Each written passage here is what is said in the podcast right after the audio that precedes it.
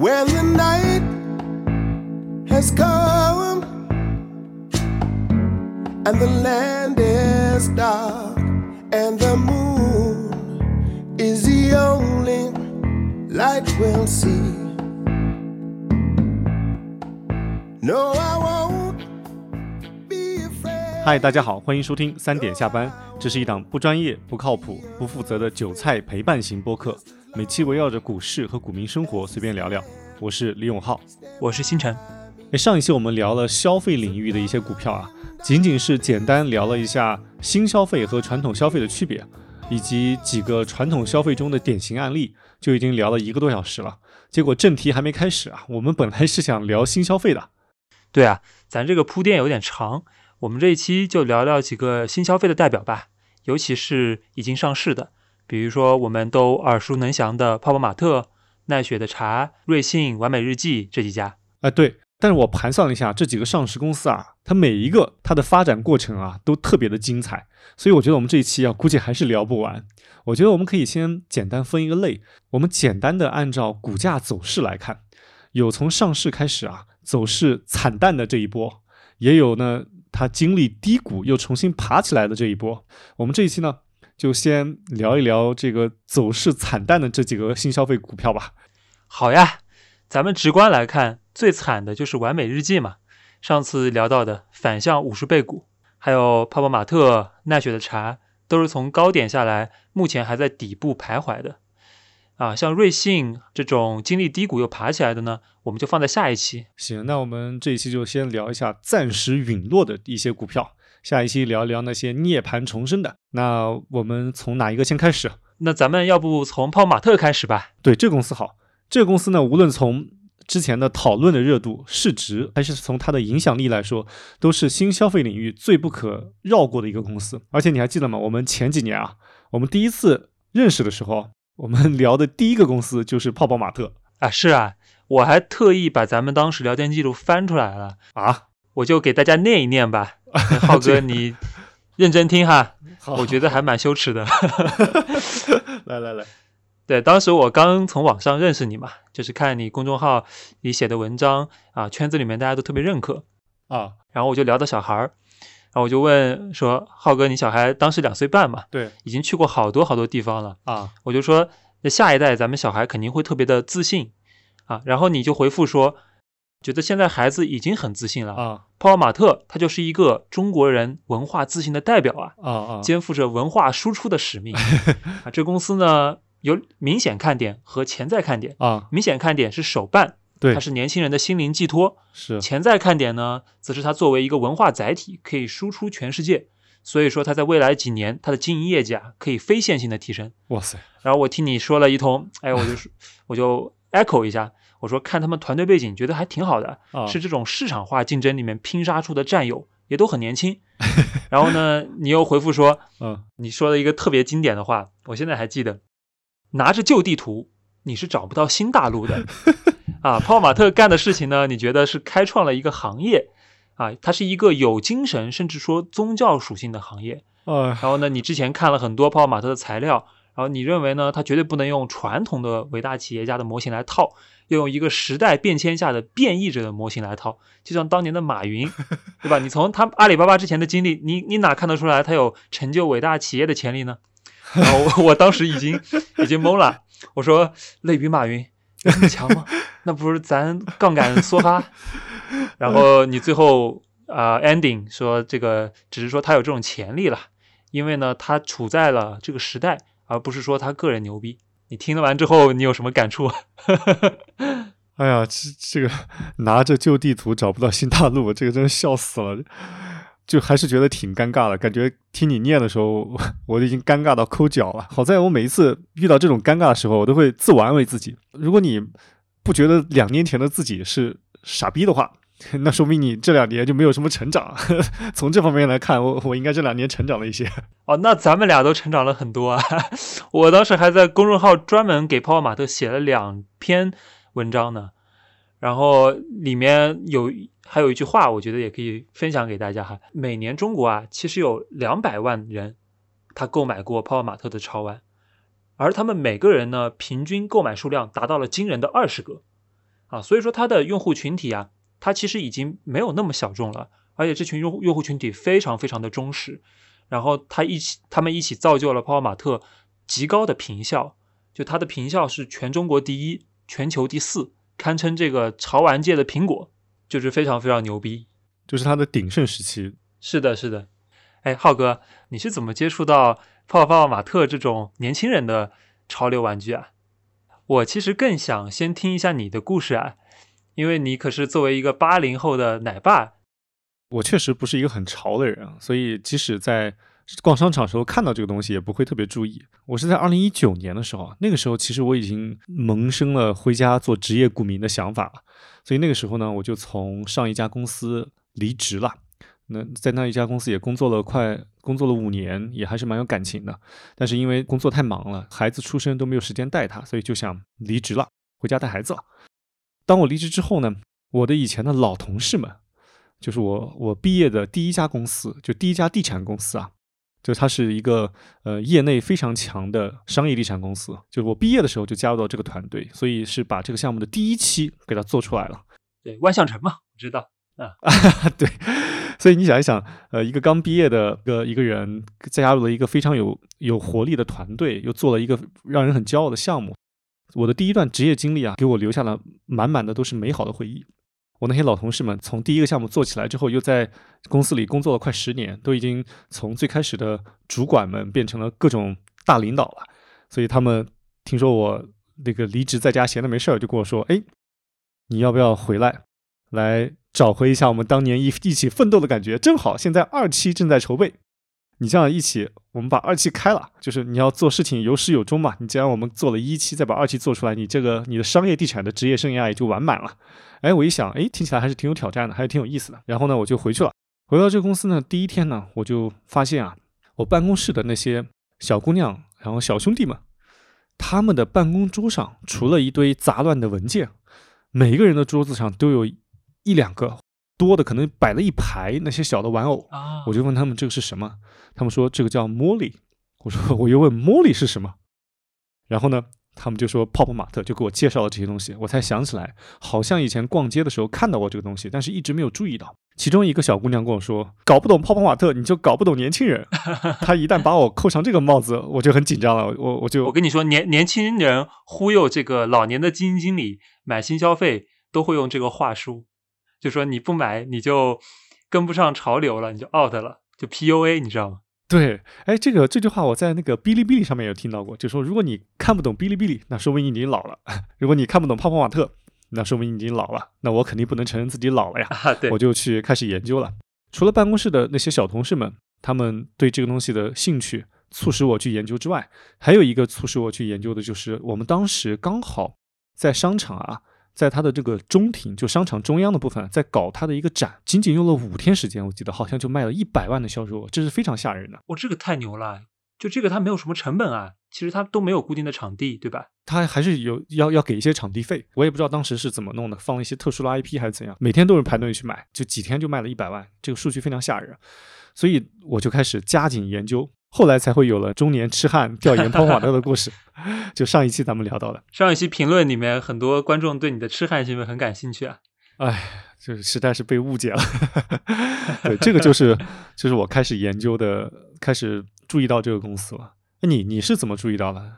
其实呢，我确实我身边的圈子朋友呢，他更多是第一手的消费者啊，所以而你的经历我理解是第二手的。啊，我就讲几个故事吧。第一个故事。叫做失恋女孩的收集癖，就是呢，我有一一女性朋友，然后呢，她我以为是啊，不是女朋友，不是女朋友，先官宣一下，本人还是单身。对，然后一个女性朋友呢，她挺特别喜欢 dating 不同的男生，就她是属于那种比较容易对男孩子产生 crush 的。哦，但是呢，她 crush 来的也快，来得快，去的也快，而且呢。又特别容易伤心，他就是那种一年可以谈个三十次恋爱，然后啊每次都不太一样的 那种。三十次还是三四次？对，就是人和人和人的差别大吧？哇塞，旱的旱死，涝的涝的涝死。对，涝的涝死。然后呢，他一年呢大概也就得失恋三十次嘛。然后呢，我就发现他有一个啊解决失恋情绪的办法，就是呢，他每次失恋就开始给自己狂给自己买泡泡玛特的盲盒，然后拆出来那个玩偶放在家里。哦，啊，我后来跟他聊说你为啥买这东西啊？就他的表述就让我感觉到这些小玩意儿啊，Molly 啊这种小玩偶能够给他带来一种情感上的治愈和依赖。哦，所以借助这些东西，他可以啊短暂的让自己从痛苦中抽离出来，从而去啊进入正常生活，走入下一段关系。对，这是第一个故事。然后第二个故事呢，是我在大学的时候就支教过四次嘛，哦，所以说我有现在还有一些支教的孩子的微信，现在在我的手机里面。哦，这个很好。然后呢，我就会啊，经常通过朋友圈窥探他们现在在干什么。现在他们基本上也都在念大学嘛。嗯嗯，然后有一次呢，我就发现了一个孩子，他开始呃讲述他的致富故事，致富就，人家也 在理财啊，人家理财还翻了不少倍。他理财的方式呢，就是去收啊、去抢那个泡泡玛特的隐藏款。哦，啊，他还专门摸索了一套所谓的概率理论啊，因为泡泡玛特呢，它的一套玩玩偶啊，它一般来说会有十二个不一样的，还会有一个隐藏款。然后呢，这个隐藏款呢，它的价格就比一般的要高个十几倍。嗯嗯，然后呢，如果有的隐藏款比较有限的话，它的隐藏款还会不断的升值啊，所以那那男孩他就啊摸摸出了这个规律，他就不断在囤，在这个价格还不高的时候囤隐藏款，然后通过他的一些分销渠道，分销渠道信群啊、闲鱼群啊这种啊更高的价格给卖出去，这就是他们年轻人的理财方式，因为他可能也买不起股票嘛，但是他呃五十多块钱的一个玩偶还是一个盲盒还是抽得起的嘛，对对对，对这是第二个故事，就是支教男孩的理财之路。然后呢，第三个哦，还有故事。就是跟我生活更加、工作更加相关的，就是我会接触一些券商的销售嘛。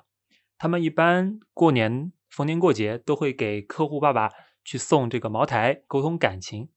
然后呢，我在一九年、一九应该应该是二零年吧，二零二零年的时候，我发现他们开始送泡泡玛特，而且是整箱整箱的那种啊。其实一箱也不是特别贵，因为一个玩偶就五十九块钱嘛，然后一箱的话就是十十二个，就是七就是六六七百块钱。我当时就觉得，哎，这东西还挺受认可的嘛。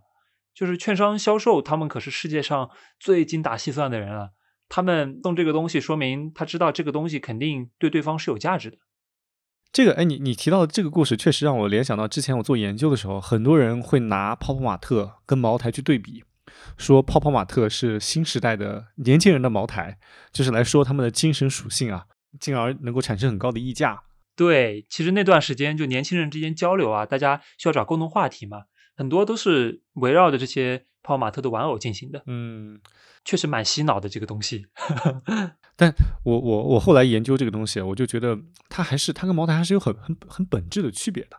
啊，怎么说？虽然说他们都有很强的精神属性，他们也都能够在二级市场上产生一定的溢价，但是它的精神属性，呃，跟茅台我认为还有一个本质的区别是，嗯，它没有实用属性。我后来仔细琢磨，就是所有没有实用属属性，只有精神属性的东西，它它是有很它是很难具有很广泛的流动性的。对我我能理解你说的，但是这里我要提出一点异议了，就你觉得茅台它为什么被大家所认可呢？它不是因为它本质上还是因为大家对这个白酒的文化，呃，有一种共识嘛，对吧？但是文化也是慢慢塑造出来的呀。呃，对，我不否认他们有共同的文化属性，但这个文化属性啊，它如何能够持久的转化成销售？你要想，它一定要被消耗掉之后才能买新的。你泡泡玛特再有文化属性，你总会买到一个尽头。就比如说，你把你把你家的房子全部装满了，你不能再买了，对哈，对吧？你你总要把它消耗掉，你才能买新的。像茅台酒就不一样啊，你可以买很多存着，你也可以喝掉。我觉得你说到了一个很关键的点，就是当时我们研究泡泡玛特商业模式的时候，有一些啊、对冲基金的人他又提出来说，呃你这个东西它是买过来之后是要放的呀。对啊，它要放。而且你想一想，你你在收集一个东西的时候啊，你一开始一定是非常欣喜的，非常期待的。但是呢，当你收集的越来越多，你可能对它的期待感，就给你带来的快乐的边际效用是越来越减少的。就是这个我自己总结成叫寻梦即破梦。这个寻梦即破梦啊，就是有一个东西啊，如果你特别的期待，其实最美妙的过程就是在你期待的那个时候，在你期待和等待的时候，如果那个东西啊你获得了，它反而给你的快乐就没有那么多了。比如说我之前有有一段时间股票赚了一些钱，换了一辆车的时候。一一一个稍微好一点的车，不是上次说的阿斯顿马丁啊。在等待提车的那那两个月中，我满心的期待，每一天都上网看一看这个车的一些消息啊、参数啊。但是当我提车的那一天，我开着它在马路上超车、变道，然后各种极限操作之后，当天晚上我就觉得没有什么意思了，就没有那种感觉了。对我完全能够理解你的这个心理感受。好像永远是人类就被设置成这样的，对，因为如果说你追求到了你你当时的目标就满足的话，那人类的可能就不会继续进化了，他就要逼着你不断去寻找新的刺激。是的，那泡泡玛特当然他也会不停的创造新的刺激啊，商家可以持续创造刺激，但你你自己的空间始终是有限的，你把你的这个橱窗摆满，把你的家庭摆满，你还能再摆吗？所以这个我是觉得跟茅台有最大的不同，就是一个东西。它确实可以通过精神属性来获得溢价，但是如果它脱离了实用属性，它的销售的增长，我觉得是始终是难以为继的。呃，我觉得你说的实用性这一点啊，我已经拿小本本记下来了。那我们再说回泡泡玛特，就是它卖的这么好，它作为一个非实用性的东西卖的这么好，那肯定有它的可取之处嘛。比如说我自己总结下来呢，它可能在商业模式上有两点还蛮新的，就一个叫盲盒，一个叫 IP。比如说它呢，它的所有的玩偶娃娃都是通过啊盲盒的形式来售卖，就说你打开之前你是不知道它是这个组合里面的具体哪一个啊，那它它就是本质上呢，它是一个贩卖不确定性的生意。然后我发现呢，其实生活中啊，大家对不确定性的追求有时候是比确定性要大的。难道这就是很多人炒股的原因？哎，对你这个 你恰恰说出了我接下来想说的，就之前我不是还。还那个在第一期还是第二期的时候跟大家说过彩票理论嘛，就是说你买一个股票的时候，有时候你就是买它的那个赌博的快感，就是它啊，它可能涨很多，也可能跌很多，这个就非常刺激，对吧？我觉得这盲盒啊跟这个是一样的，你买的就是打开的那一瞬间的刺激感。这是第一点，但我们这里强调一下，股票不代表赌博啊，只是他们确实都同时具有不确定性。好，好，好，这个咱们还是要提醒到位的。然后除了盲盒这个属性呢，它还有一点就是 IP，就是它每一个玩偶呢，它其实都是有一个家族，然后它对应的背后是有一个故事，然后呢，它就会有情感属性啊，就是说购购买者会跟它产生情感连接，这会导致的。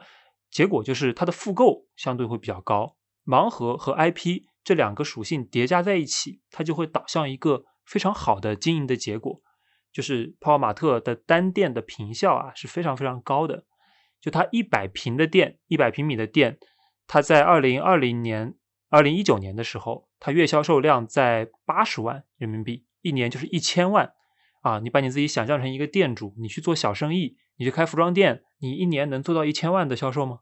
对吧？这非常非常的高。而且呢，从泡泡玛特的这个公司角度来讲，它达成了一个非常好的状态，叫做供给决定需求啊。因为它的呃货不愁卖不掉，所以说在那段时间里面，只要他想开店，他就能够开出来，并且能够一直增长。哎，浩哥，那个我我也请教一下你哈，就是我不知道我刚刚说的对不对，就是你怎么看这个公司的商业模式里面的？就是盲盒和 IP 这两个属性啊，其实你说的这两个就是当时市场上讨论最热烈的两个东西，一个就是它的销售模式，就是用盲盒这个销售模式。坦白说，我认为这个模式是毁誉参半的，我并不认同这种销售模式。我觉得这个是抓住了人性的一些弱点，尤其当它的主力客户群是。是年轻人甚至青少年的时候哦，对，因为年轻人他更难以克制他生理里面的那种对不确定性的啊追求，或者说说的不好听，就对赌博的追求。对，因为他很难去识别哪些东西是商家的一种诱导。其实这个就像网络游戏一样，我们首先不能否认网络游戏它是给很多人带来了快乐，但是网络游戏它很多的设置是抓住人性的弱点的。那当很多未成年人他们在面对这种商家设置的勾引的时候，其实他是很难识别，也很难拒绝的。如果他持续的陷入其中，那可能就会不断的充钱，不断的充钱。那如果自己没钱了，家里人也不给钱的话，那可能就会引发出一系列的灾难或者说悲剧。当然，这个是一些极端的案例啊，只是从我个人来说，我并不是很推崇盲盒这个销售模式。然后另外一个你说的 IP 啊，其实 IP 也是当时讨论的最多的，就是 Molly 它到底是是一个怎样的 IP？像我们这个八零九零后们，我我们对于 IP 的认知还是建立在那些影视剧的作品当中，比如说你觉得呃钢铁侠是一个 IP。或者说迪士尼的很多像米老鼠啊这些，它是它是一个 IP，因为我们很小就看过很多电视剧或者说动画片，它可以植根于我们的脑子当中。当他说出一个名字的时候，你可以联系出一系列的场景和画面，比如说《西游记》，比如说《新白娘子传奇》，比如说《还珠格格》。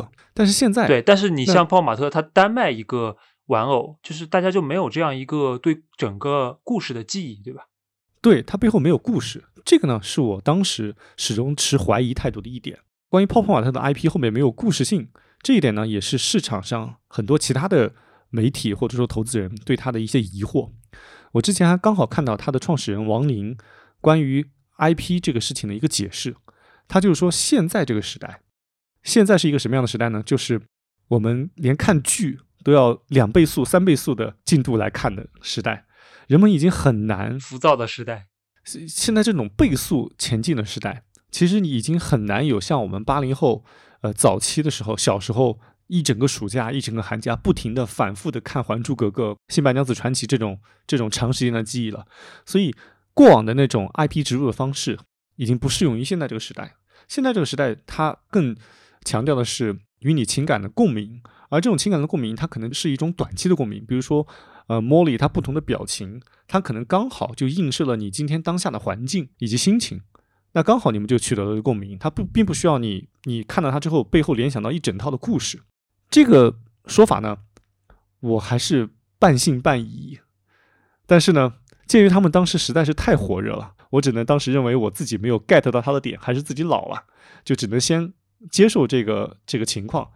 后来啊，刚好有一次工作的关系，因为我以前在商业地产嘛，泡泡玛特他也是要线下去拓展的，刚好有一次饭局。我就有机会跟他的、跟泡泡玛特的联合创始人正好在一个酒桌上，哎，我当时呢就借这个机会啊，就想去问一下这个问题，一直困扰我的问题，一个是盲盒，一个是 IP。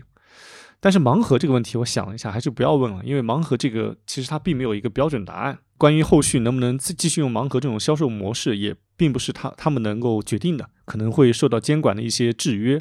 所以我当时就问 IP，我问他的问题是。因为现在 Molly 是最火的 IP 嘛，那如果有一天 Molly 过气了，那你们怎么办呀？他给我这样一个答案，我当时觉得还蛮有，还蛮说得通的。他说，其实他们并不是一个 IP 公司，他们是一个 IP 运营公司。就就怎么来理解呢？就是他们并不是一个明星，他们并不是一个歌手，他们是一个经纪公司，他们运作了很多明星和歌手。就如果今天。刘德华过气了，如果今天周杰伦过气了，他们未来还可以打造出一个蔡徐坤出来 啊！当然，拿他们三个人来类比不太不太合适啊，只是这样举这样一个例子。我当时听到感觉好像有点道理啊，确实明星他是容易过气的，但如果你是手里有一堆明星资源，那你通过持续的运作，确实可以保持持续的生命力。但我当时总感觉哪里不对，我还没来得及仔细琢磨呢。但我觉着这个他他可能就是套话。因为就是换我的话，我也会这么说呀。就是我肯定不能被我的呃爆品给限制住嘛，得说自己是一个平台化的公司。哎，我后来想，它其实模糊了一个逻辑关系，就是我不否认他们的运作能力，但是运作能力强，并不能够支撑它一定能够做出下一个爆款，它只能增加制造爆款的概率。其实你看抖音里，每隔一段时间出现的。大爆款的短视频，他们看起来呢都有迹可循，但是呢，每一次和上一次又总有一些变化。我觉得大爆款都是各种因素的共振，而你的运作能力再强，你也不可能精准的算出下一个爆款究竟需要哪些因素才能共振，而且这些因素必须同时踩在时代的脉搏之上，就是在时间维度上也要产生共振，这是很难的。所以我觉得制造爆款它是一个。随机性和运气的成分更大一点。反正我当时呢也也不好意思再再仔细琢磨，因为当时份额已经到那了嘛。我当时就举起酒杯说：“哎呀，这个恭喜你们马上就要上市了，恭喜恭喜！”然后过确实过了没多久啊，他们就上市了。你还记得当时他们上市的时候那个火热的场景吗？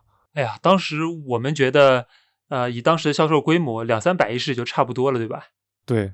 结果我记得当时一开盘啊，就是五六百亿的市值，比我们的预估足足高了有一倍。对我这边有一些数据可以给听众们还原一下当时的盛况啊。当时的超额认购的倍数呢是七十九点三倍，其中散户的超额认购倍数有三百五十六倍。啊，什么概念？就是他募几十亿的钱，其实背后是有大几千亿的钱去认购他的新股。然后呢，发售价本来定的是三十八点五港币，已经是在区间的上沿了。但是呢，第一天开出来涨幅就到了百分之八十，然后呢，收盘六十八点五港币。啊，这个的估值呢，在我们当时就觉得很难理解，就是因为它二零二零年啊，当时的收入是二十五个亿嘛，利润是五个亿出头。但是呢，那个价格对应有八百亿人民币的市值，啊，也就是说对应当年三十多倍的 PS，一百六十多倍的 PE，啊，这这在我看来就是透支了两年的成长，而且是这个最乐观的情况下，bull case。对，假设它每年能够啊，今年翻倍，明年翻倍，对吧？连续两年翻倍，那一百六十多倍 PE 基本上就被降到了这个四十四十倍 PE 嘛。对，当时这个价格啊。其实已经让人受不了了，但是更让人受不了的是，它后面的价格还在涨。它在这个价格基础上又涨了百分之六十，在去年三月的时候，最高点吹到冲到了一百零七块钱，对应一千四百亿港币的公司。正好聊到这里啊，我们有一个问题，我要问一下星辰啊，当你面对一个觉得还比较看好的股票的时候，但是呢，这个股票你觉得有一点点贵，有一点难以下手，正当你犹豫的时候，这个股票又一直涨，你这个时候会怎么办呢？如果是以前呢，我肯定会跟你说买一点再研究，但是现在不会了，因为我发现人会有锚定效应，就是你买了第一点，假设你就买了两万块钱，但是呢，这个价格都会成为你的一个心理的锚。当它跌了百分之二十之后，你就会想又便宜了，然后我要加，然后你越加可能就套在里面了。所以说呢，现在呢，我可能就不会那么轻易的下手。呃，遇到这种看好又一直涨的情况呢，我会先。啊，在雪球上各种群里面问一下谁看过，然后去找那些卖了这些股票的人，就是他曾经买过，但现在卖了，然后我去问一下他们为什么卖，对，这样可以吸取一下负面的一些逻辑。哎，这是个好的路径啊。那浩哥你会怎么操作呢？我我会先买一点，先买一点所谓的观察仓，然后呢再继续研究。因为我发现啊，你不管你怎么研究，如果你没有买入这个股票的仓位啊，你始终研究的不够深入。哦，你说的这个也挺有道理的。俗话说得好，屁股决定脑袋。就很多事情啊，只有你的屁股坐在那个位置上，你才能懂那件事情的运运行的逻辑。那有些股票，你只有买了之后啊，你才能带入到那个角色当中。然后，只有你被深度套牢之后，你才能 足够深度的研究。对，所以我就先买一点，但买的也不多啊，想着万一是真的有什么我看不懂的内在逻辑呢？买一点呢，增加一点参与感。就像以前啊，就比如说你看不懂阿里巴巴的时候，先买一点。如果你错过了阿里阿里巴巴，但你不要错过泡泡玛特了，对不对？完了，你那个马云的梗，对，是 又又串联上了。听完浩哥讲呢，我就想到了一个专业的名词啊，叫 formal，就是 F O M O 这四个大写字母联系在一起的啊，翻译就叫错失恐惧症啊，fear of missing out 啊，这个词呢，它是源于币圈的。啊，因为呢，早期做 ICO 的时候呢，很多币它你你晚一天下手，它就涨了十几二十倍，啊，所以说当时呢，币圈的人都特别狂热。我当时也刚好认识一些朋友在这圈子里面嘛，他们就啊，就是不会去研究啊，他就会 先，他都不是先买一点，他就先梭哈再研究。哇，然后这个 formal 的现象呢，它又发扬于中概股，啊，在二零二一年初的时候，当时没还有 GME。对吧？这种就是典型的 formal 概念股。对对对。啊，散户们就啊说着这个呃 “you you only live once” 的口号，对对对，然后就冲进去了。是是啊，其实回头想，我觉得挺搞笑的。嗯，就是你有必要吗？其实很多东西是不值得你去那么害怕啊跟不上。它其实本质上是一种人类的我执吧。嗯，就是尤其是你如果。大家千万不要在一个门槛不高的领域去 formal 啊，这是非常非常危险的啊。我们看到过过往的很多大家 formal 过的热点都已经灰飞烟灭了，比如说二零二零年的核心资产。二零二一年的中概股，包括这两年泡泡玛特的股价走势，其实都印证了这一点啊。因为你想，一个一个东西领一个领域，如果它没有门槛的话，那么那种狂热的氛围下面，你忍不住冲进去了，你害怕自己成为落后的那一个，那每个人心里都是这么想的，那他一定是处于一个过度定价的状态。你说 “form”，我想起之前我看到这个词出现频率比较高的是在一级市场，一级市场投资人经常会。就害怕错过某一个经典的案例。一级市场是这样子，只要你投中一个厉害的公司，它可能就是下一个所谓的下一个字节跳动，下一个 Facebook。你只要投中一个大牛股，然后你就会把所有的亏损全部赚回来。所以他们特别的 formal。是，其实我觉得一级市场的 formal 比二级市场好一点。还是我刚刚说的，因为一级市场它是有门槛的，就不是所有的人我都可以去投没有上市的明星公司的。所以说，我觉得一级市场 formal maybe 是一个。呃，maybe 是一个均值为正的策略啊，比如说在经济整个是在鼓励创新，然后比如说在零几年互联网，对吧？包括呃一四到一八年的移动互联网，我觉得你在那个阶段里，你去投所有被过度追逐的明星公司，然后你每个均匀投的话，你最后的收益应该也是不错的，对吧？但是在二级市场是不可能这样的。因为二级市场，任何一个你门口看门的老大爷，他都可以看好一个公司，他都可以去买他的股票，所以你就不可能有这个因为门槛而导致的超收益。呃，这个我还是有一点不同意见，但我们今天就不在这里来详细讨论了。我们以后可以开一期对于还没有上市的那些消费公司的探讨，这样来延伸探讨一下 formal 还有一级市场的一些观点吧。我们继续来讲回这个泡泡玛特啊。这个你刚才讲到了，就是，呃，你是不会买，我会买一点，我确实买了一点，可能是八十多块钱买吧，九十多块钱我就把它卖了。仔细研究之后发现，我对它还是没有信仰。事后看啊，这个确实是一个比较幸运的卖出，因为它的股价走势实在是太惨了，这这一年多真是飞流直下呀。哎，你觉得这一年多它的股价走势那么的惨淡，主要有哪些原因啊？呃，我也做了一个比较系统的复盘吧。它是从最高一百零几块钱跌到了现在十八块钱嘛？那么呢，我们可以先看一下它的经营数据跟我们两个当时讨论的时候的预测有什么区别。我当时记得在微信聊天里面，我跟你说，它能在二零二四年的时候做到一百亿的收入，三十亿的利润，对吧？然后呢，我今又今天又翻了一下，按照现在券商的 guidance，它收入端是没有问题的，它在它在后年应该能做到一百亿的收入，就是一个挺牛逼的公司了。但是呢，它的利润端。我们当时太乐观了，就是它百分之三十的净利率，它根本做不到。就它去年其实就只有百分之十五啊。还有一点就是它的竞争格局，我们当时判断说它没有竞品啊，这个判断其实也是没有问题的，好像没有另外一家跟它势均力敌的冒出来。但是呢，我们发现盲盒这个需求的可持续性出现了瑕疵，其实跟浩哥你之前说的那些点是有关系的。然后呢，我们就去可以去再去推嘛，为什么说这公司它的利润率？啊，跟我们当时有差别。那么我觉得，首先，呃，两分成两块嘛。先从中中观和微观角度来看，就是中观层面呢，它的经营环境是很明显恶化了。因为这一年大家也知道嘛，呃，疫情啊，然后各方面的经济形势不太好。那么这个时候呢，可选消费就会更加受到抑制。泡泡玛特它毫无疑问是可选中的可选，对吧？它就是一个精神性的用来消遣的东西，所以说它这个宏观就对它不好。然后呢，它有一条很重要的第二曲线，叫做海外扩张，也是他上市的时候跟大家讲的故事。但是呢，当时我们对它也过于乐观了，因为你要知道，所有的第二曲线、第三曲线，它都要经历一个先烧费用、先投入成本，然后呢，收入你是不知道什么时候起来的。那么现在他在海外开了几十家店，就处于一个在烧钱不赚钱的那个状态啊，这个也是当时忽略了。然后呢，它在战略上也出现了一些问题，就是当你一个消费品发现需求衰退的时候，你有两种选择。第一个是你降价去扩大销量，比如说喜茶，它选择了降价，把奶茶的价格从三十多降到了现在二十不到。但泡玛特呢，它反倒反其道而行之，它选择了提价，它从五十九块钱提到了八十九块钱。当然，我能够理解啊，就是它确实是因为啊、用户对它的精神上的这种认可，所以它能够提价。但是我认为它这个过于激进了，它它它是应该是为了保收入，所以说把这个提价提了这么多，但是幅度过大了，很大程度的提价，它是一个长期损耗品牌价值的行为。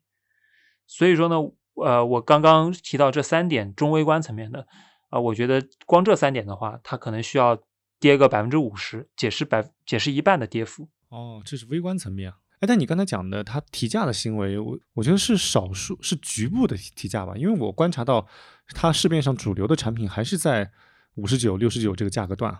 呃，对，因为它有不同的产品线嘛，但是它现在主推的这个产品线已经变成了八十九的那个价格段。哦，OK OK，那这是你说的微观层面，那宏观层面呢？宏观层面呢，最重要的当然是它同时具有了两个贝塔，就一个叫成长股的贝塔，一个是港股的贝塔。很不幸，这两点过去一年因为美联储的货币收紧都是急速往下。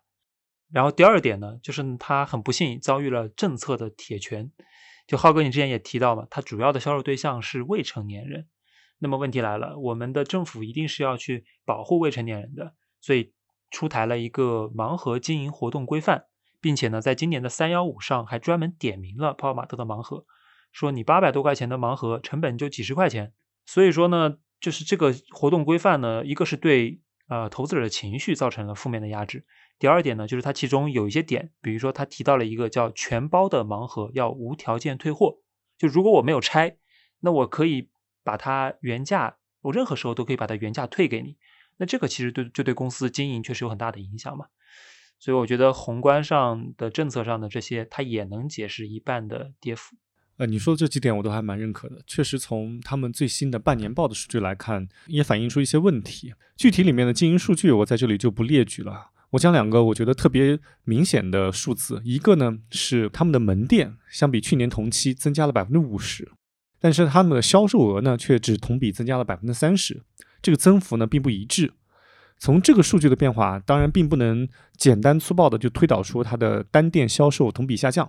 毕竟呢，这半年的经营业绩多少受到了疫情防控带来的一些影响。但是呢，你从这里面也还是可以看出它的增长啊是面临很大的压力的。如果一个打着成长股标签的公司发现你的增速不及预期，那这就是一个很惨的事情了。就先不管怎么样，先杀一轮估值。第二个我觉得值得注意的数据啊，是它的存货，就是库存。对，库存天数其实是一个比较前瞻的指标。库存这个数据也是很多投资者关注的，在他们的业绩会上也专门问了他们的管理层。数据显示啊，二零二一年泡泡玛特的存货从两点三亿元激增到了现在的七点九亿元，翻了两倍。同时呢，它的库存周转天数也从七十八天增加到了一百二十八天。我认为这个数据是还蛮反映出他们现在遇到的一些困难的。哎，谈到库存，我觉得库存是一个很有意思的东西啊，因为不同的行业属性或者说不同的产品属性，它的库存是有很大很大的区别的。比如说有些库存，它存的越多越好，比如茅台酒，越陈越值钱。对，它卖不出去，还可以变成五年陈酿、十年陈酿，还可以变成年份酒，这个呢就是很好的库存。但是有一些库，有一些行业的库存就是一个利润的杀伤器，比如那些时效性很强的行业，典型的像海鲜、像水果，然后像服装这种时效性比较强的，它它的库存也是很可怕的东西。像早些年李宁，他遇到了第一轮危机，就是因为他当时大举扩张，最后发现市场并不如他的预期，导致存货积压了很多。哎，我们这里谈到库存，我们来探讨一下泡泡玛特这个公司的库存啊，它是很有意思的。首先呢，它既不像时效性很强的产品，它放久了容易坏，对吧？你因为你那个玩偶，你你放多久都不容易坏的。但同时呢，它也不是那种酒那一类越陈越香，放的越久越好的。这里我就有一个问题了，星辰，对于泡泡玛特这类产品啊，他们比较好的去库存的方法是什么？我想到了两点，就第一点呢是去做联名，就你可以借助别的大热的 IP 嘛，比如说肯德基、迪士尼、海上海洋公园这种，人家有现有的流量。啊，比如说你跟肯德基联名，你就出一个啊、这个阿布布吃鸡腿的啊、这么一个系列，然后你就可以放在肯德基的店里面去卖。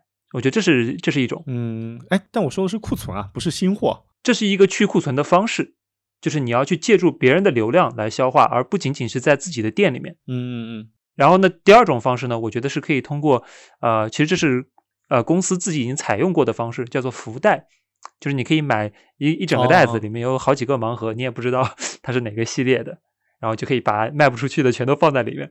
当然，我觉得其实我个人以为这是一个不太尊重消费者的行为了，所以说后来公司好像被发现了，就停止了。是是是，我觉得这个也是有损品牌价值的这一个一个销售行为。我仔细琢磨过这个库存的事情啊，只要是涉及到精神消费的产品，它的库存你就要非常小心的去处理。我给你讲一个品牌的故事，是一个是一个很有意思的参考吧。呃，你知道有一个品牌叫 Coach 吗？啊，很有名。它在十年前左右啊，刚进入中国的时候还是蛮受欢迎的。第一呢，是它打着轻奢这个这个旗号，它比很贵的那种奢侈品啊稍微便宜一点。同时呢，它又有比不错的设计和品质。这几年你会发现它的品牌力已经下降的很厉害了，呃，已经没有很多女孩子觉得拿一个 Coach 的包包是一个很骄傲的事情了。这中间发生了什么呢？我给大家讲一个我自己的亲身案例，是我给四个女人买包的故事。哎呀，浩哥，你还有这么花的经历啊？快讲讲，教教我。哦，没有没有，就是这个名字比较有歧义，其实是一个很很正经的故事。我差不多七八年前跟朋友一起搞过一个创业项目，就是做宠物方面的电子商务，算是一个比较短暂的创业经历。当时呢，有一次大型的展会啊，在美国的拉斯维加斯，我们当时呢有一些已经合作的，还有一些潜在的合作伙伴都要去参加那个展会，所以呢，我为了推进业务，我就一个人飞到了那边。你知道当时很多知名品牌啊，它因为定价的策略还有税收优惠的一些原因，有些品牌它在国外的价格就是比国内便宜很多，所以那几年代购是特别火的。如果自己出国旅游呢，那购物肯定是一个重头戏。我当时虽然是去办正经事儿的，但是毕竟也漂洋过海飞了十几个小时嘛，也不能免俗的去当地的奥特莱斯，就是折扣店去逛一逛。那有一天呢，我就在里面逛，看到一个牌子叫 Tommy，全名叫 Tommy Hilfiger，呃，我也不知道我的发音准不准啊。对，它算是一个二线的国际品牌吧。它的那种 polo 衫啊，在国内不打折的时候，差不多要九百块钱一件。我进去逛的时候呢，发现那边的价格是二十五美金一件。哎，当时的汇率啊也不高，我记得折算下来差不多就是一百五十块钱左右人民币啊。哦，在美国会比中国便宜这么多呀？呃还不止。如果你买的多，你还能有百分之十的 discount，就是这个价格再打九折，算下来就差不多一百三十块钱一件。嚯！我当时一下子买了十件不同颜色的 polo 衫。如果不是因为那是一个折扣店，它的尺码不全，我可能会买二十件，就轮着穿，换着穿。后来确实连续两年的夏天，我都穿着这个牌子的 polo 衫，以至于同事都叫我 Tommy 哥。就像咱们这样的钢铁直男啊，确实不怎么花花心思在穿搭上面。我都是去优衣库连续买同款五件啊。我买了十件 Tommy 的衣服之后呢，我又继续逛，看到了 Coach 的折扣店，就是刚才讲的 Coach 这个牌子，心想我大老远的跑过来啊，而且是我一个人来的，我怎么也要给老婆买个礼物。于是呢，我就进店里去逛一逛，我看到里面的折扣比刚才的 Tommy 更吓人，很多包包就直接就是吊牌价的两折，就是一千美金的东西直接两百块钱买走。除此之外呢，你还可以享受折上折的优惠，就是你买的越多，折扣越大。比如你超过一定的金额，给你打九折；再超过一个更高的数字，就给你打八折。就拼多多呀，越买越便宜。哎，我这时候就想啊，来都来了，既然这个包包呢这么便宜，那我生命中重要的女人就一个都不能亏待。嘿，我就想给我老婆、给我妈、给我丈母娘、给我姐，一人买一个包。但是在里面选四个包，对我来说难度是有点大的。我当时在店里的时候，本来是想给我老婆先打一个视频，问问她喜欢哪一个，但是因为时差，她刚好她在睡觉，我就没有打给她。后来想，我就干脆就不告诉她了，给她一个惊喜。我就先斩后奏，不问她了，直接买。你知道钢铁直男看那些包包啊，就跟有些时候你看女孩子的口红色号一样，你看不出什么区别啊。你像我自己买衣服都能一下买十件，那些包包我看来看去都差不多，干脆呢我就挑一个经典款，买四个一模一样的，连颜色我都给它买一样的，这样子大家回去也不会挑挑拣拣的，对吧？一碗水端平，绝不厚此薄彼。我那次从美国回来呢，一回家我就给我老婆说，给你一个惊喜，你自己打开行李箱看一看。哎，我老婆挺激动，马上打开行李箱，看到了里面。她第一句话是：“你怎么会买 Coach？” 第二句话是：“你给我买了四个。”对，我说不是不是，我就给你买了一个，剩下一个给你妈，一个给我妈，一个给我姐，你就你先挑一个吧。然后我老婆就一个一个打开，她就发现四个都是一个款式的，连颜色都一样，就很生气。她说：“李五浩，你自己买衣服都知道买不同的颜色，你怎么给我们买包那么的不走心？你买 Coach 也就算了，还买一样的颜色，关键我还买的是黑色，就显得很老气。那个包呢，后来我确实就没怎么见他背过。”之后呢，我又把剩下的三个包呢，分别给我妈、给我姐、给我丈母娘寄过去，发现他们都不喜欢。丈母娘呢，因为她还还在工作啊，她就嫌这个包太小，不能装东西。我姐呢，嫌这个包太丑。我妈呢，嫌这个包不实用。后来他们都给我讲了一句话，就是你以后不要给我买这些东西了。如果非要买，就让他们先看看。完了，你你这个消费的情商还需要提高啊。是啊，是啊，当然，这个我举这个例子啊，只是为了说明为什么他们都不喜欢呢？一方面啊，是觉得这个包可能我当时挑的款式不好；第二呢，是觉得他们并没有受到优待和尊重，因为挑了四个一样的嘛，或者也没有告诉他；第三个呢，是 Coach 的品牌价值在当时已经急剧的走下坡路了。哎，我相信，如果当时我买的是爱马仕。不管那个款式或者配色有多难看，他们一定都会很开心的。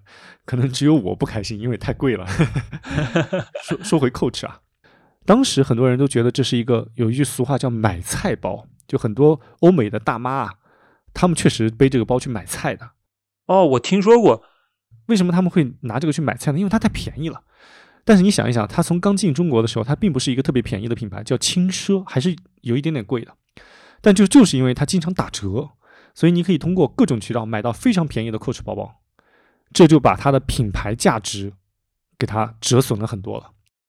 哎，那它打折的原因是不是就是咱们刚刚说的去库存啊？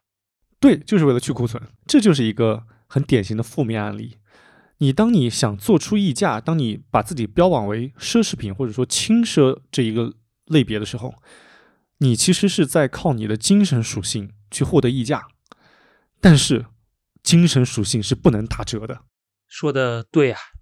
情感的问题怎么能打折呢？就像两个人在谈恋爱，你是无论如何不能在女朋友面前说你前女友的好的。而且我觉得在约会的时候啊，这个前几次约会吃饭的时候也不要用团购券。对，这不是差钱和不差钱的事儿，这个就是一种情感的体验，就显示出对他的尊重吧。是的，尊重。对。所以这个你看，Coach 就是一个典型的反面案例。他通过打折把自己的情感属性、把自己的情感溢价、精神溢价给他打没了。你看一看正面案例是什么？正面案例是爱马仕和 LV。爱马仕是是从来不打折的，LV 我不知道有没有打折，但是我没有见到过。甚至这两个品牌在所有的奥特莱斯就折扣店，你都看不到这两个品牌。对我听说，LV 它是宁愿把存货给销毁，它都不打折。聪明，这样子它才能有以后每年逐步提价的资本。因为你，你如果这个东西你不买，我宁愿销毁，我也我也不会打折。就是这就意味着你，你永远买的都是最更贵的东西。这个是精神属性的玩法，就跟比特币的这种自动销毁机制一样的。所以泡泡玛特它既然主打精神属性，它就不应该用打折促销的方式来去库存。如果我是。泡泡玛特的操盘手，我就宁愿销毁某些部分的库存，我都不会把它打折卖出去。他们把那个福袋的方式给停止了，我觉得就是你的这个解释的最好的注解。哦，对，我觉得这是一个算是一个一个一个改变吧。哎，那既然聊了这么多泡泡玛特，你觉得现在这个价格，你你怎么看啊？你你觉得会买吗？这种？因为它确实已经跌了很多了，是因为很多人都都在喊着要不要抄底，你怎么看这个事情？现在泡玛特的价格呢，对应是后年二零二四年的十五倍 PE，我觉得在现在的市场和货币环境下是一个合理的价格，就是说你进去可以赚业绩的钱啊。但是呢，我不觉得现在我会参与，因为买新消费最好的参与机会就是大家的认知都不完全的时候。即使呢，你你买在一个泡沫，你都这个泡沫都一定会推到一个更高的位置，你可以在泡沫的更高的顶端卖出。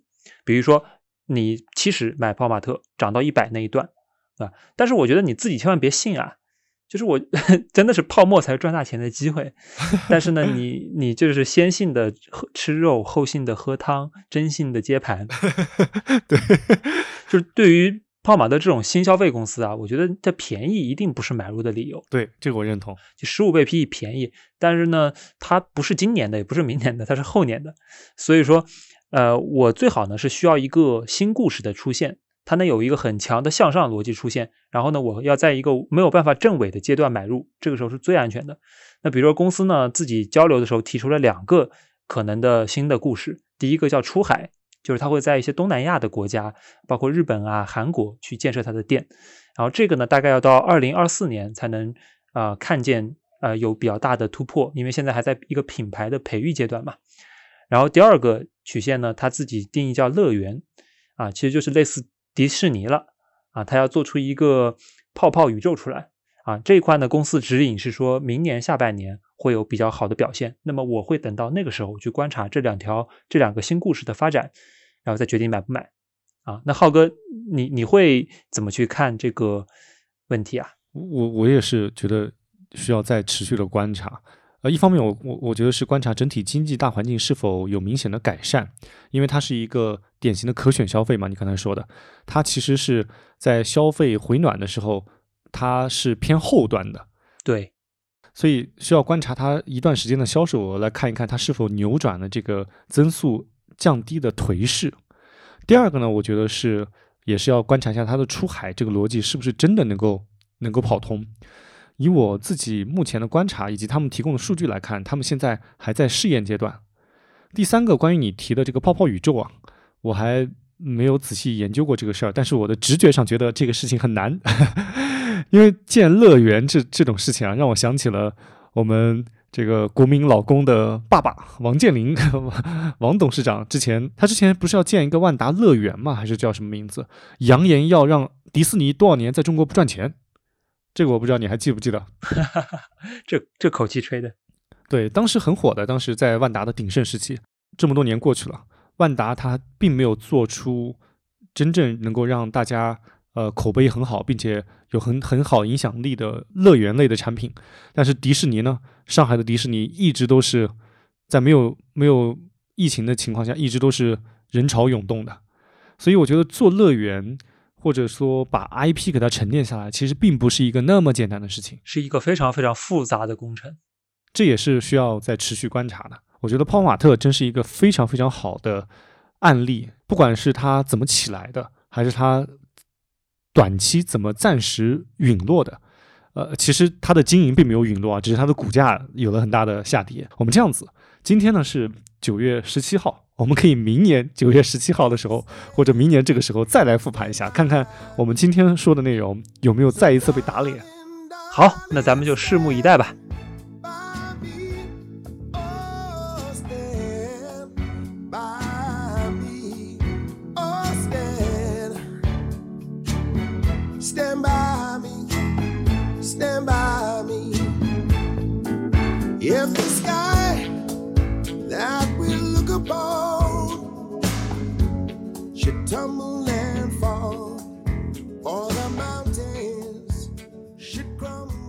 对的，那那咱们这个泡玛特就先聊到这里啊。泡玛特话题实在是可以发散太多了，我们聊一聊其他的股价跌得很惨的新消费吧。哎，奈雪的茶，我觉得这个也是一个很值得去聊的公司啊。对，新式茶饮，对于这个公司，它的争议并没有那么的大。大家唯一觉得可能需要抱怨两句的就是，第一，他们有点贵；第二呢，它的出品。实在是太慢了，就是就是它排队需要排很久，就很早之前可能它每一家店都要排队排很久，而且当时还没有线上点单系统。这一类新式茶饮啊，这种业态啊，对于我们商业地产从业者还是比较熟悉的，所以我当时也是跟踪和研究了。那浩哥，你觉得看懂了吗？我大言不惭的觉得我看懂了，所以呢，我是不会买他的股票的。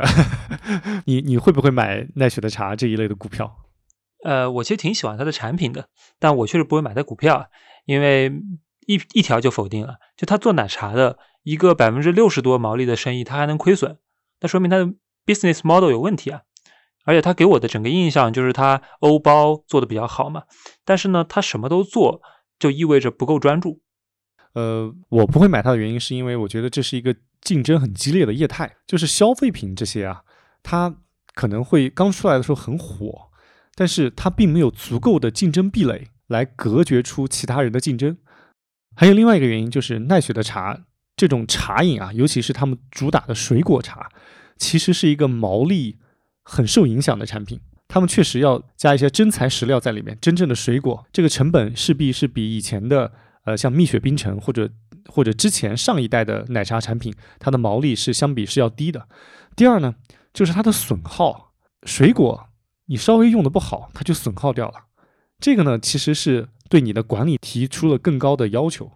就我觉得新式茶饮并不如当初被资本热捧的时候那样子有那么美好的前景。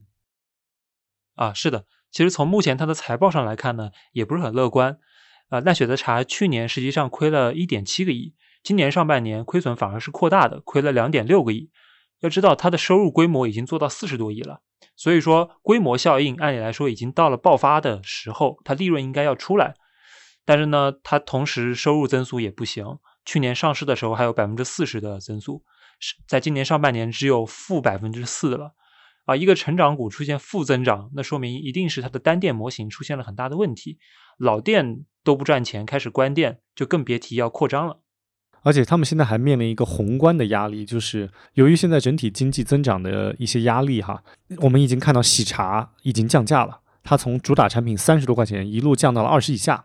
其实奈雪的茶也在降价了，这对它的毛利率又是一个进一步的压缩。这一块呢，我觉得也是对他们的经营提出了更多的挑战。哎，但是话说回来啊，为什么当时呃新式茶饮刚出来的时候，它那么的受到资本的热捧？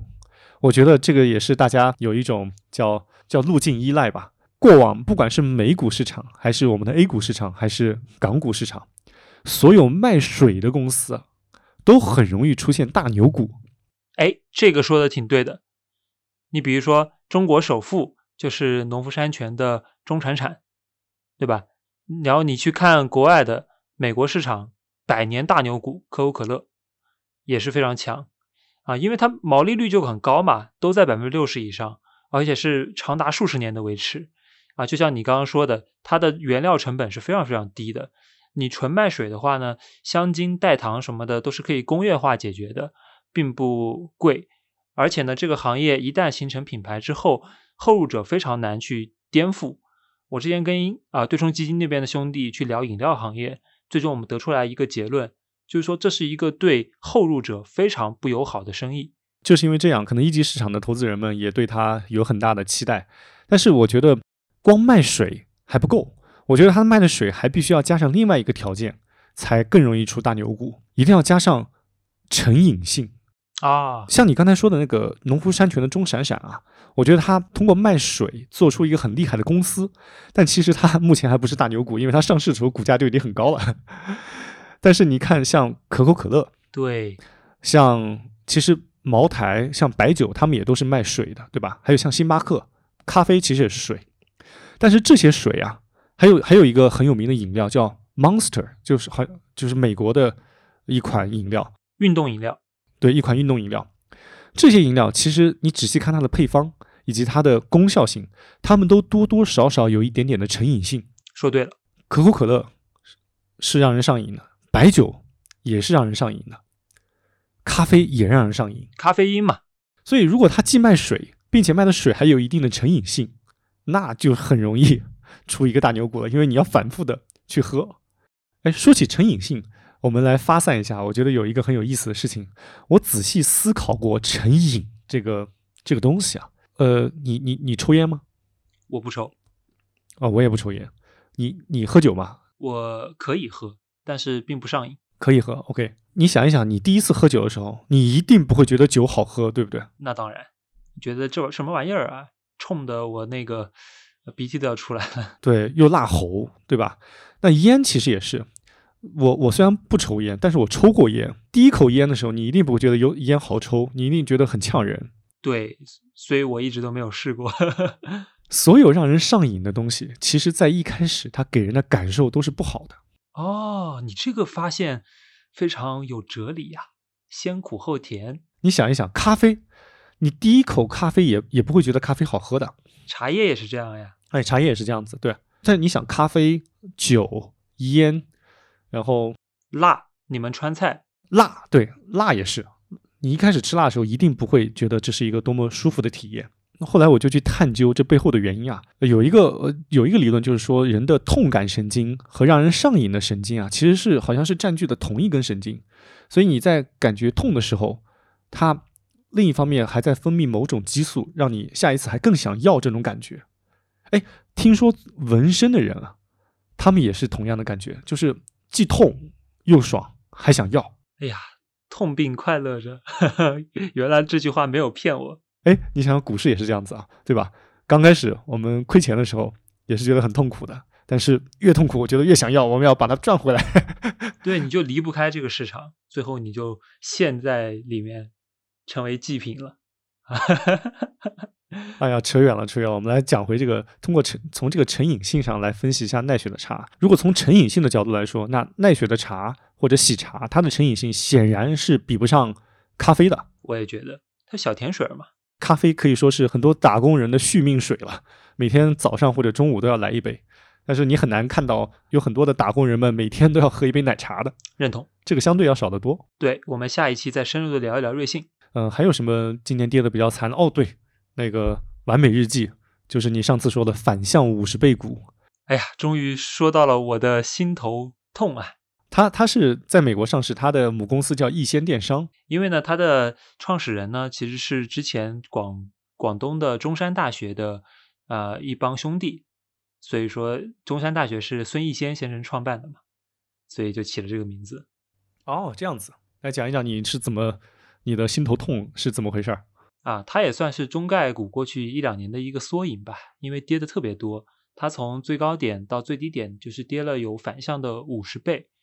啊，对，像像悦客反向跌了十几二十倍，啊，是，但是跟它比起来都是小巫见大巫。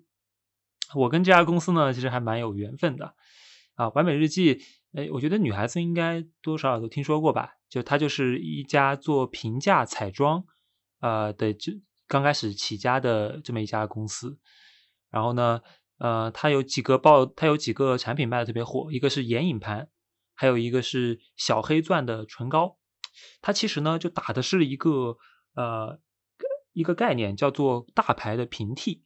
就是以前呢，你去买那些海外大牌雅诗兰黛之类的，都是几百块钱眼影盘，那它就给你压缩到呃两折。那个那么年轻的这些女孩子呢，她可能就会啊去选择它。就是我我有一个做 VC 的朋友啊，关系非常好。他在很早期的时候，就当时真格投完天使之后，就接触了完美日记的黄景峰，然后当时就觉得这个团队非常 fashion，就是黄景峰本人呢，他是先去了保洁，然后保洁干完之后呢，去 Harvard 读了一个 MBA，然后 MBA 读完之后去玉泥坊做了 COO，然后玉泥坊当时是借着淘宝的一波流量起来了嘛，然后呢，他从玉泥坊离职之后就做了完美日记。啊，所以他整个人就是一个非常年轻啊，然后呢，既有很好的教育背景，同时又很懂行业的这么一个形象，所以当时在一级市场上非常多的机构去追捧，然后他也在很短的时间内，应该就三四年不到吧，就完成了啊从零到几十亿到百亿美金估值的一个很大的跨越。嗯嗯，当然我那个朋友当时并没有投进去，因为他 在一级市场太火了，但是非常讽刺的是。啊，如果你现在在二级市场买入他的股票，你会发现经历了几年之后，你买入的估值跟他当时投的 A 轮价格是一样的。哎呀，这真是打骨折了。哎，刚才听你听你说完他们的创始人的发展经历，让我注意到两个很重要的媒介。第一个是他在御泥坊当 COO 的时候，其实是借助淘宝的流量优势把销售额做起来。其实完美日记它后来的崛起。也离不开另外一个新媒介的推波助澜，那就是小红书。小红书对于很多新品牌是一个非常好的投放场地。呃，完美日记呢，也是当时完美日记也是国内 DTC 品牌的一个典型案例了。对，什么叫 DTC 啊？它是怎么缩写的？就是 direct to customer，就是直接面向消费者。过往的一些消费品牌，它都可能通过比较漫长的链条才能传递到消费者手中，然后他们的品牌推广也是相对缓慢的。但是现在呢，通过小红书、通过抖音、通过达人带货的方式，直接的就让消费者有个有一个更好的触达和体验。这个呢，就就能够帮助品牌快速的起势。我来理解一下，其实你说的 DTC 呢，它就是改变了传统的经销体系。那么可能呢，原来他们的营销费用很多是投给下面一级一级的分销的经销商，那些经销商呢，他需要在线下去找相应的人来地推，或者说去各个渠道去打广告啊，但是中间就会有很很多的损耗。那么现在呢，直接直销了，但是呢，它对应也需要付出成本。这个成本呢，就需要给到中间的一个是渠道，比如说小红书、淘宝、抖音都是渠道。然后第二方面呢，就是给到这个网红达人。我们从完美日记的财报里面其实也可以看出来，它去年营收有五十八点四个亿，但是呢，营销费用就占到了四十九点五个亿，对应的研发费用只有一点四个亿。所以说，你很明显能看出来，这是一家重点是在产品。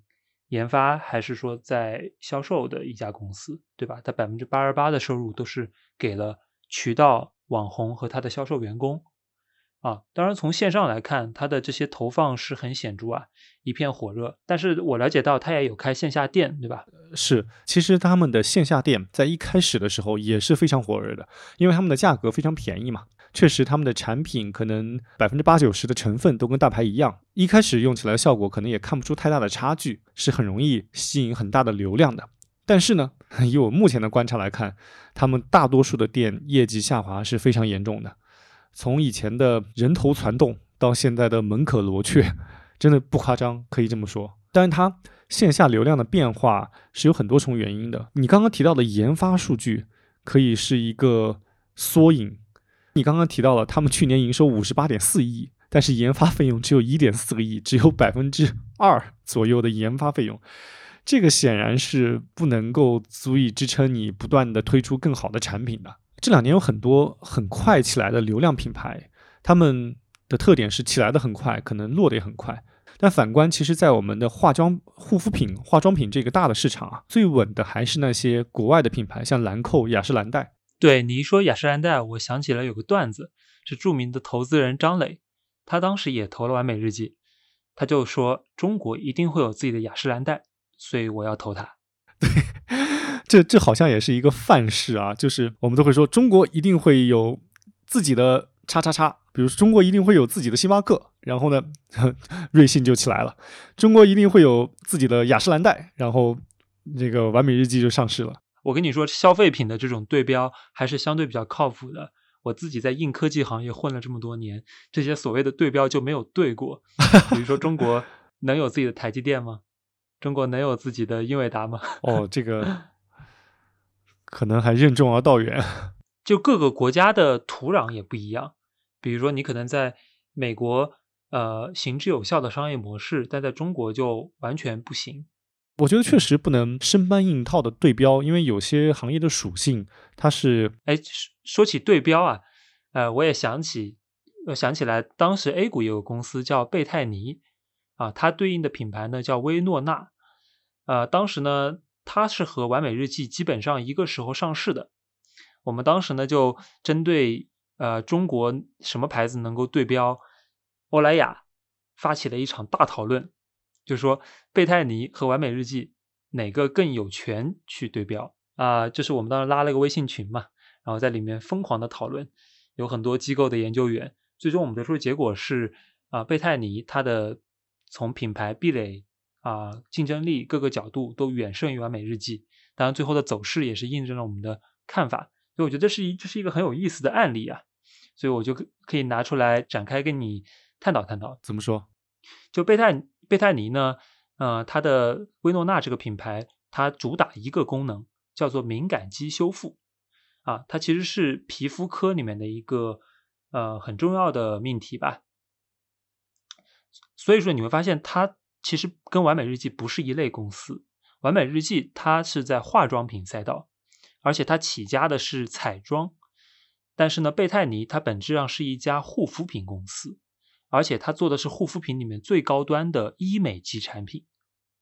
这个是有很大的不同的，他们身在了不同的赛道，所以说天生呃位置资源就不一样。就我们其实可以排个序，就我觉得护肤是强于化妆品赛道的，然后彩妆在化妆品的最下面，医美在护肤的最上面。哦，对，为什么会这么说呢？呃，你去买护肤品，它其实是一项投资啊。哎，这是一个有意思的视角。我我我我，因为我买的这些呃这些护肤的涂在身上的东西，它可以让我的皮肤更好嘛，所以我出去见人啊、找工作啊、谈恋爱啊，各方面都对我有一个 buff，对吧？我就可以增幅，所以它其实是一个投资品。那一个投资品，我当然就会很频繁的去买咯，而且我会越买越贵，因为这些是有 ROI 的。但是呢，化妆品它是一个消耗品。尤其是彩妆，彩妆呢，它又说你抹上去之后，呃，那或者美瞳这种，你戴上去之后，你会短时间容光焕发，但它长期来看对你的皮肤是有损耗的，它是在透支你的身体。确实，你的护肤品它的复购率和品牌认可度确实更稳定的多，化妆品就不一样了。所以说，化妆品呢，你就发现这些公司啊就不长久，就消费品也是，呃，消费者也是喜新厌旧。对，就是我觉得两两者核心就差在了这个进入壁垒和竞争格局上。嗯，是是是，这个这个有意思。他们的股价走势也确实有蛮大的区别哈。贝泰尼经历了一大熊市之后稳住了，相对于开盘价就没涨没跌。然后完美日记是跌了百分之九十多嘛。哎，所以我们聊了这几个暂时陨落的新消费品牌啊，你有什么想法啊？我觉得我作为一个。比较传统的二级市场的投资者，我还是有很多疑问的啊。比如说，我之前就听说啊，有很多投资人，一级市场投资人，还有很多互联网从业者，他们都亲自下场去做新消费了，并且扬言所有的消费品牌都值得重新做一遍。我自己觉得，消费这个这个行业跟投资和互联网，它的行业属性差别还是蛮大的。说的直白一点，你做投资或者互联网。你可能运气好一点，真的有可能一夜暴富，但是你做消费品是很难一夜暴富的，它需要长期的积累。你身边有认识的人就自己去做，就从从从投资或者互联网行业转行去做新消费的吗？他们都怎么想的呀？那几年很多啊，我我身边有做咖啡的、卖气泡水的、做茶饮的，什么都有啊。我是比较积极的，就我觉得这个逻辑 make sense。也有做的非常成功的老板，比如说。呃，知名心通的唐宾森去做了元气森林，对吧？其实互联网的人啊，他是在两点上是有优势的。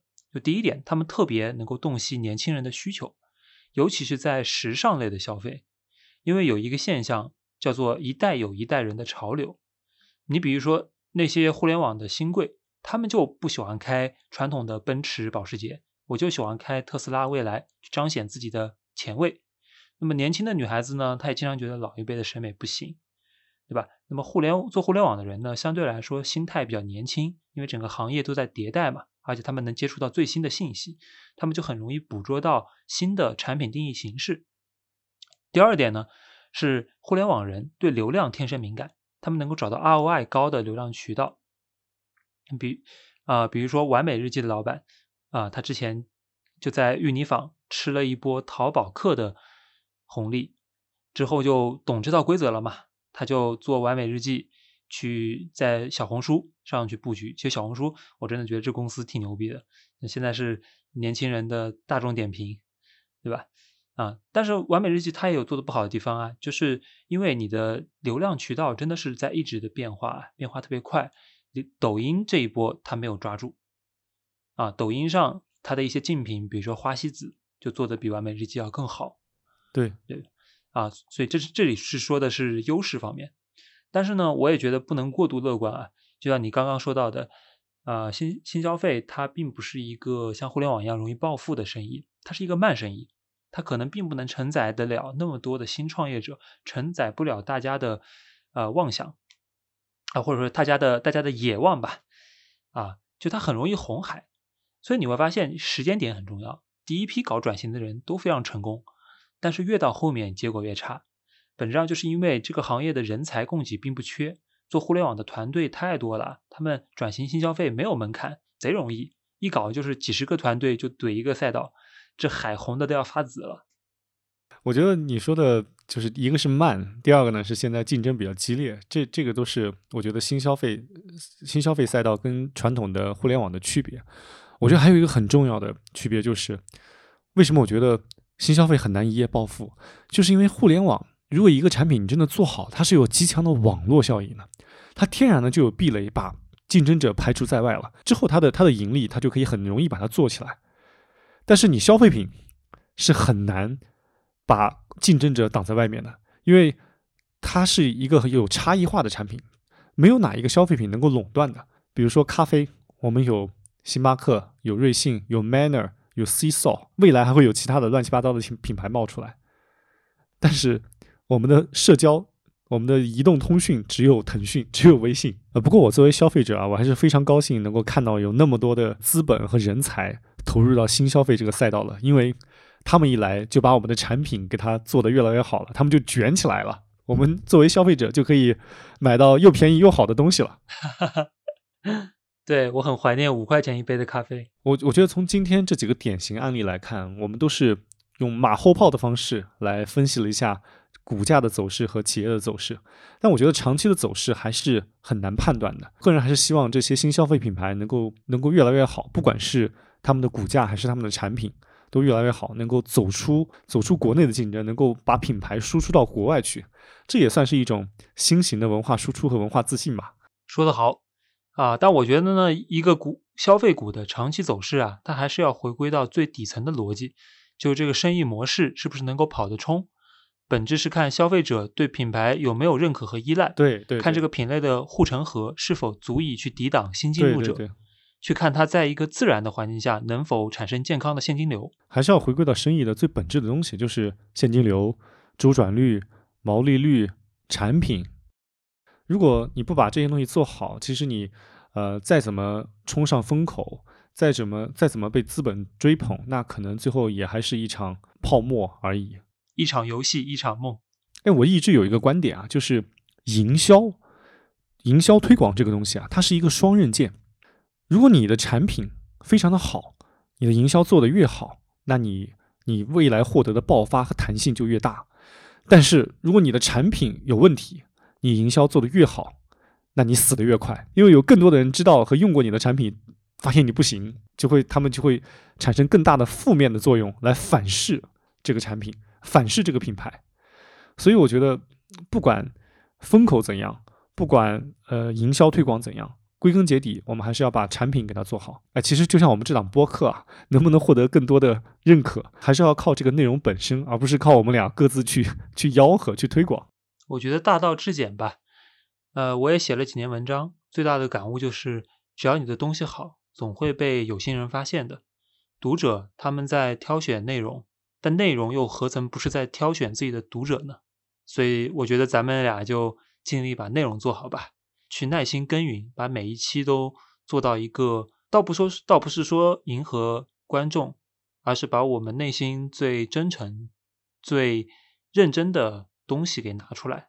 我觉得就是要对得起时间，就对得起自己的时间，也对得起听众的时间。哦，今天又不知不觉聊了一个多小时了，哎，但还是没有聊完啊！下期我们还有啊。我们这一期聊了股价暂时陨落的一些消新消费公司，下一期我们聊一聊那些涅槃重生的。呃，我能想到的都有瑞幸，然后安踏、李宁，还有百润股份、Real 鸡尾酒。